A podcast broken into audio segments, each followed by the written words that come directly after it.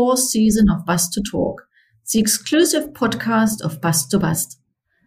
This recent episode will be recorded all over Germany and Europe and we will once again feature renowned experts from the bus industry, politicians, and startups. I am Kerstin Kube-Erkens from Messe Berlin, and I'll be on the lookout for news and insights from the bus and mobility scene. To support me, I have Totinia Hörner at my side. She's a freelance moderator focusing on mobility, innovation, and leadership, and supported us already last year during Bus to Bus 2022. Great to have you on board, Totinia. Thank you very much, Kerstin, and a warm welcome from me as well. Already the fourth season of to Talk. Wow, I'm really impressed, and I do look forward to see many, many new faces, hear stories, and lots of inspiration and new ideas. And I can promise you, Totinia, we will definitely have a lot of that. I'm sure we will. I'm very much looking forward to it, Kerstin. Before we get started, for those who haven't registered yet, please save the date for the next year's edition of Bus to Bus April 24 to 25th, here in Berlin. And here we go. We wish all our listeners a lot of fun. Welcome to another episode of Bus to Talk, the podcast where we dive into the world of buses, clean energy, sustainability, and the future of transportation. In today's episode, we want to shed light on how hydrogen and electricity are transforming the transform transportation sector by talking to and learning from a pioneer in this field, Karsan.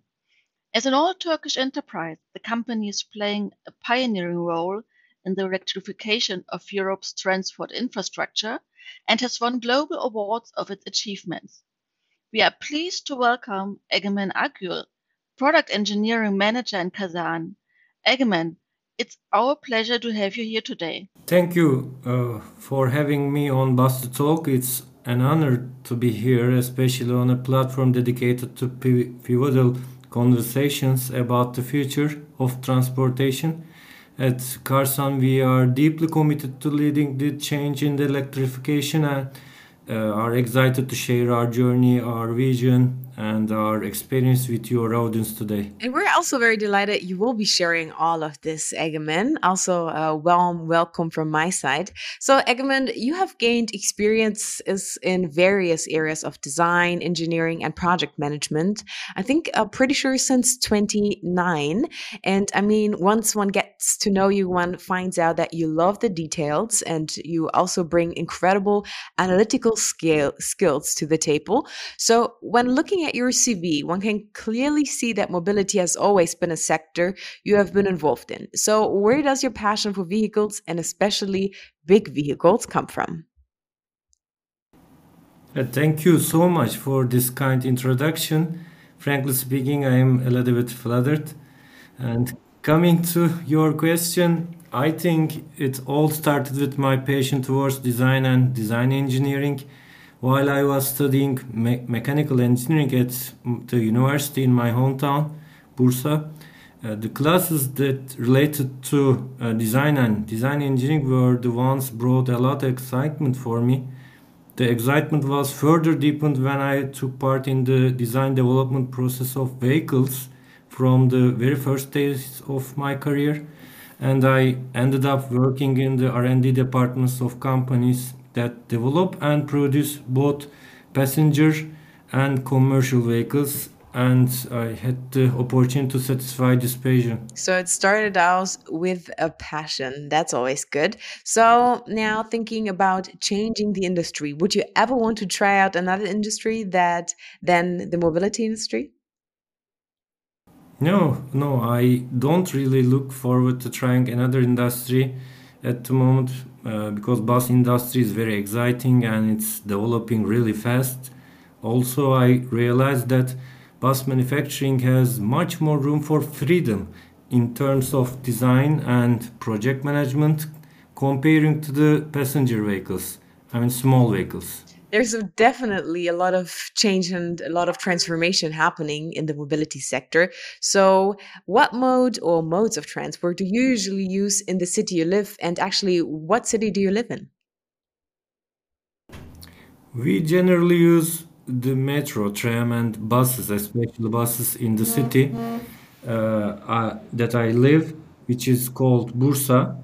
When people travel from Bursa to Istanbul or vice versa, they are taking a ferry or drive. Both are very convenient. And Bursa is very close uh, to Istanbul. It is just one and a half hour drive.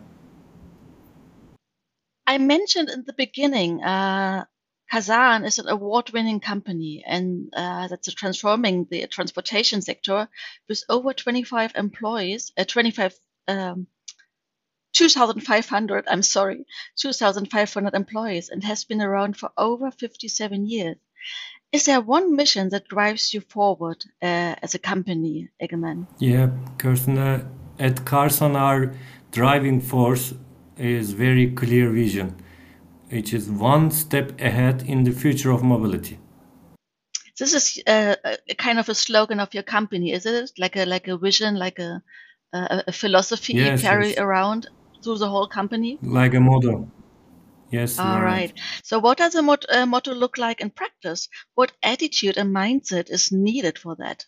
Uh, keeping up with this motto is challenging, but also rewarding as the R&D manager, I feel both the weight of weight and thrill of the responsibility. It's about always being one, uh, being at the for, uh, forefront, being the first to understand and embrace emerging technology trends and developments. This means our this means we are constantly striving to innovative and stay ahead. So let, let me ask you another question. What what is the electric evolution concept strategy and why did you win eight awards in 2022? Yeah, and it, it signifies Karsan's commitment to spearheading the sustainable and eco-friendly transportation revolution. We have transitioned from traditional combustion engines to futuristic zero-emission solutions including electric, hydrogen, and autonomous driving technologies. What makes me beam with pride, reflecting all, all journey we have notably excelled in our mission. We pioneered in Europe by introducing a product line ranging from 6 meters to 18 meters, made up entirely of electrical vehicles. Yet, our drive didn't halt there. Halt there with innovations like 8 meter level for autonomous vehicle and uh, 12 meter uh, fuel cell hydrogen vehicles we are truly pushed the boundaries of what is possible and this unwearying dedication to innovation was recognized and celebrated of course by earning uh, us eight pre prestigious awards in wow. 2022 Many thanks for giving us those, those insights, Egemen. This is really impressing. I'm sorry, Totinia. No, all good, all good. I mean, I was just about to say the same thing. It's so impressive, and your product range is so wide. I mean, you just said it. Your electric bus range starts from a six meter electric minibus up to an 18 meter electric bus. And in addition, you also have an autonomous bus who's also part of your portfolio. Now, with all those products, products, which markets are you in?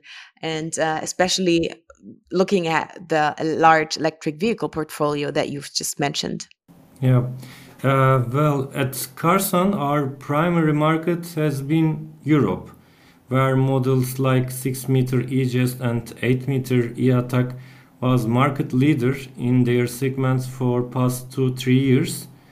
Uh, with such a robust technological and performance focused product lineup, we have successfully ventured into multiple multiple markets with our vehicles now crossing on roads across three continents. Recently, we have uh, ventured into Japan and uh, North America and uh, aiming to replicate our uh, European success. So you're definitely an international company, and I think um, because of that, you probably have a lot of knowledge when it comes to different trends that arise in countries and continents. So, are there some trends that you realize and could uh, name actually? Yeah, uh, sure. When we uh, when examining trends across countries or uh, continents, distinct market preferences come to the uh, forefront. For example, in America, customers lean heavily towards functionality and ergonomic, ergonomics, valuing products that offer comfort. Whereas in Japan, the emphasis is on maneuverability tailored to the, their uh, very narrow streets. Yet, uh, beyond these regional specifics, all markets share a core expectation for electrical vehicles such as range, charging time, and passenger capacity remain a top priority. Okay, so that's quite interesting. So it seems like the Americans really uh, like it comfortable, and the Japanese prefer to be practical. So I really like that. And um, now, knowing that you have, uh, as you just mentioned, there are different country specific requirements, how do you meet them for buses today? No matter how fantastic a vehicle is, if it doesn't meet country specific requirements or local standards, it cannot hit the road. Managing these requirements is challenging, but also to our uh, thanks to our uh, diligent uh, homologation team and robust requirement management system, we are adept at navigating these waters. Every new market teaches us something, and we ensure success in our, in our future work by constantly improving our approach. Thank you, Egemen. And I think that's the way uh, it goes, and we need to grow, right? So we have to look what we can learn from our customers and clients and adapt it to the country, and then uh, just make the product even better. Um, maybe uh, we should have a look on the development of Europe's transport uh, system at all. Um, we are seeing a tremendous change in Europe's transport system. More and more cities are requested electric and hydrogen buses. Based on your customer demand, can you see, Egemen, in which region the transformation is progressing particularly quickly? What is your impression or your experience? It's obvious that there is an acceleration in transformation globally.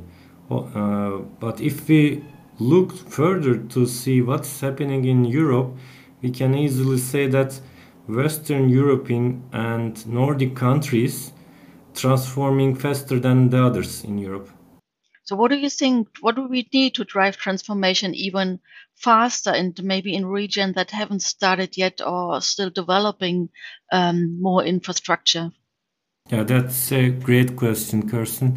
To speed up this transformation, we certainly need a mix of strategies.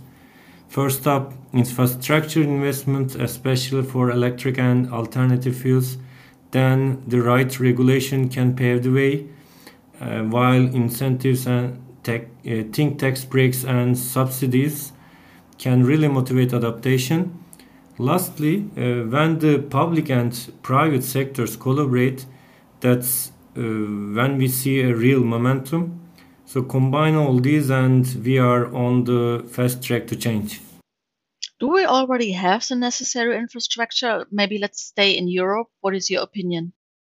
Mm, yeah, when it comes to electrical bus, thanks to increasing government support, we, we, we are seeing infrastructure for electric bus expanding at a promise rate, promising rate. Uh, however, if we think about the fuel cell hydrogen technology, it's a bit of a different story. The infrastructure needed for fuel cells, especially when it comes to hydrogen production, storage, and uh, transfer, is trailing behind.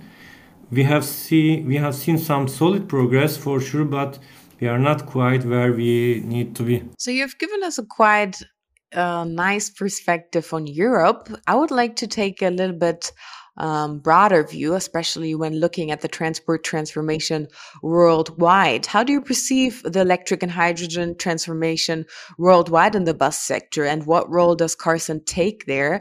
And how do you overcome potential obstacles? Because fact is, um, it's not as easy as it sometimes seems. I mean, you have 800 electric vehicles all over the world, um, but still, maybe you have some hints or some tips that you could give us from what you perceive worldwide. Yep. Uh, global interest in electric and hydrogen uh, bus technologies is surging due to environmental concerns, global uh, government policies, technic, uh, technical advancement, and push way from fossil fuels, fossil fuels. Yet, moving a bus fleet to this power source is a is capital in, intensive, factoring in vehicles cost, infrastructure, and training. Fortunately, governments are offering intense, uh, inten- incentives to ease this shift, and this is where Karsan steps in. Uh, in these transformative times, bus operators seek uh, trusted partners, and we pride our, ourselves on being that dependable ally, offering cutting-edge yet accessible technological solutions.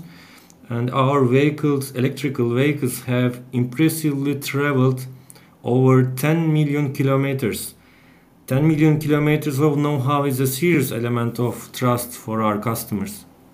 And I guess um, trust and building up uh, really trustable and reliable customer relationships is really important at this time uh, of the stage electrical uh, electrical transformation is going on. Um, um, let's let's have a look on uh, and uh, sustainability. Karsan is a fully Turkish company, as far as we uh, know. Does that mean your whole supply chain process is located in Turkey? Yeah, Car- Karsan uh, takes great pride in being a Turkish company, uh, but it's essentially to clarify that our entire supply chain isn't exclusively based in Turkey. From a sustainability standpoint, the, this approach allows us to harness best practice from worldwide sources, uh, ensuring that we strike a balance between local expertise and global innovations while always aiming for the highest environmental and sustainability standards. What is your sustainable or what sustainability practices have you committed to uh, as a company? Um, now, uh, when you delve into sustainability, our sustainability approach, Karsan is anchored around five pivotal pillars.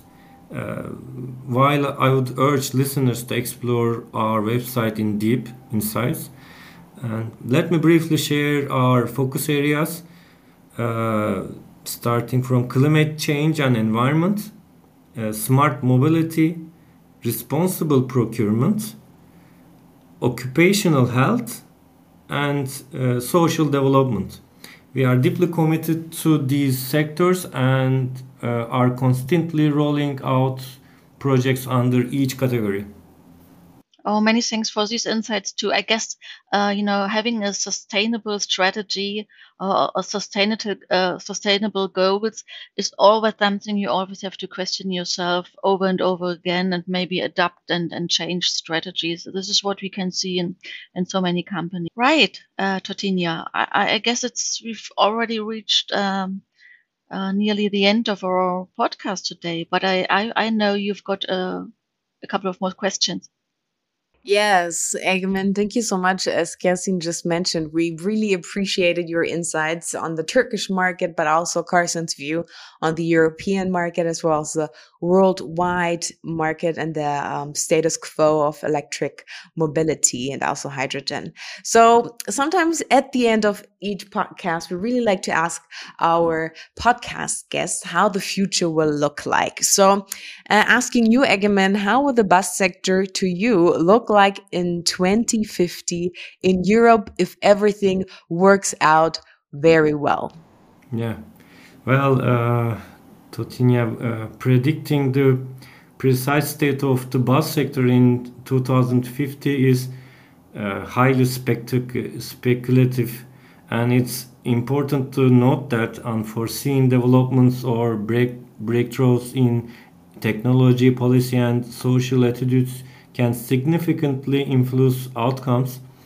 However, based on current trends and efforts towards sustainable and technological advancement, we can make some educated projections, of course. Uh, for example, I uh, envision a landscape dominated uh, by advanced smart smart city solutions. People in the future, I think, will simply input their departure and destination points and a network of interconnected autonomous vehicle, uh, most probably modular buses, will manage the rest.